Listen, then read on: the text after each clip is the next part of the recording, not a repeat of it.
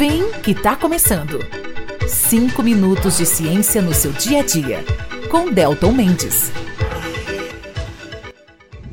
Olá, olá, minha gente. Sejam muito bem-vindos à Rádio 93 FM, mais especificamente ao programa 5 minutos de ciência no seu dia a dia. Comigo, Dr. Delton Mendes, que sou professor, cientista, amante da natureza e da ciência. Pessoal, lembrando só que se vocês querem observar o céu com telescópios, basta me procurarem pelo Instagram, delton.mendes, que pela Casa da Ciência eu tenho oferecido cursos e observações do céu noturno sempre. Inclusive, uma pergunta que eu recebi ou que eu recebi semana passada de uma ouvinte da rádio, né, é justamente por conta de eventos que eu promovo é, da Casa da Ciência e da Cultura. A Fabiana, né, uma grande amiga minha, me perguntou, Delton, afinal de contas, o que é uma expedição ecológica? Então, para explicar para a Fabiana, eu vou resumir de forma muito dinâmica, tá, gente? Primeiro, é importante discernir o seguinte: expedições ecológicas científicas são viagens planejadas por cientistas, pesquisadores para estudar a vida selvagem. Né? Eu faço expedições ecológicas para educação científica e ambiental, então um pouquinho diferente. Hoje eu vou focar na expedição ecológica científica. Para você realizar, gente, Fabiano, para você entender um pouquinho melhor.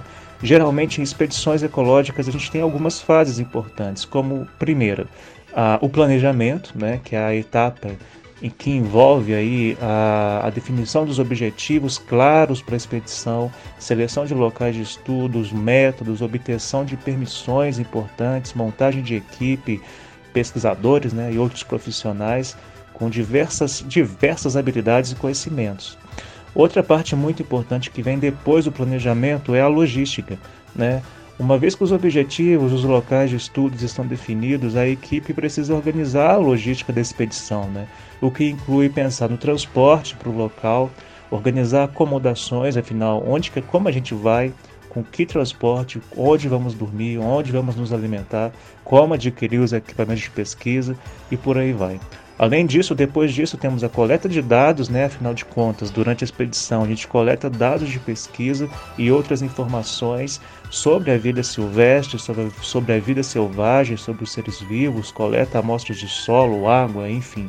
E a gente também pode usar armadilhas diversas, como por exemplo câmeras de armadilhamento, registros meteorológicos e por aí, por aí vai.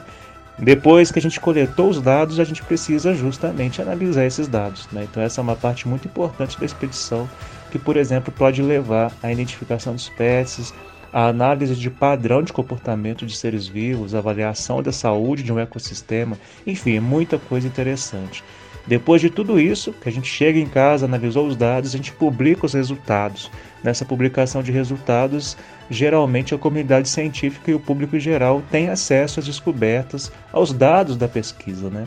E aí, com base nesses resultados, a gente pode gerar campanhas de conservação, ações de proteção da natureza, recomendações para os governos, desenvolvimento de políticas para a conservação da natureza, educação ambiental, ecológica e muitas outras coisas. Então, por isso eu coloquei aqui como último ponto de uma é, campanha, né, de uma expedição ecológica, a conscientização, sensibilização e comunicação ambiental. Isso é muito importante porque a expedição ela também pode envolver na divulgação das suas descobertas e eu particularmente acho isso muito importante. Então, o, o, Fabiana, uma expedição ecológica é uma ferramenta valiosíssima para entender, para a gente entender melhor os ecossistemas, a biodiversidade e os desafios aí da conservação da natureza. Tá bom? Eu resumi bastante, espero que tenha ficado claro. Se tiver mais alguma dúvida, é só me procurar. Para encerrar, gostaria de agradecer a Samar Autopeças, uma empresa de né, peças automotivas que existe aqui na cidade, ali na rua de 7 de setembro, há muitos anos. O telefone da Samara é o 3331-5101.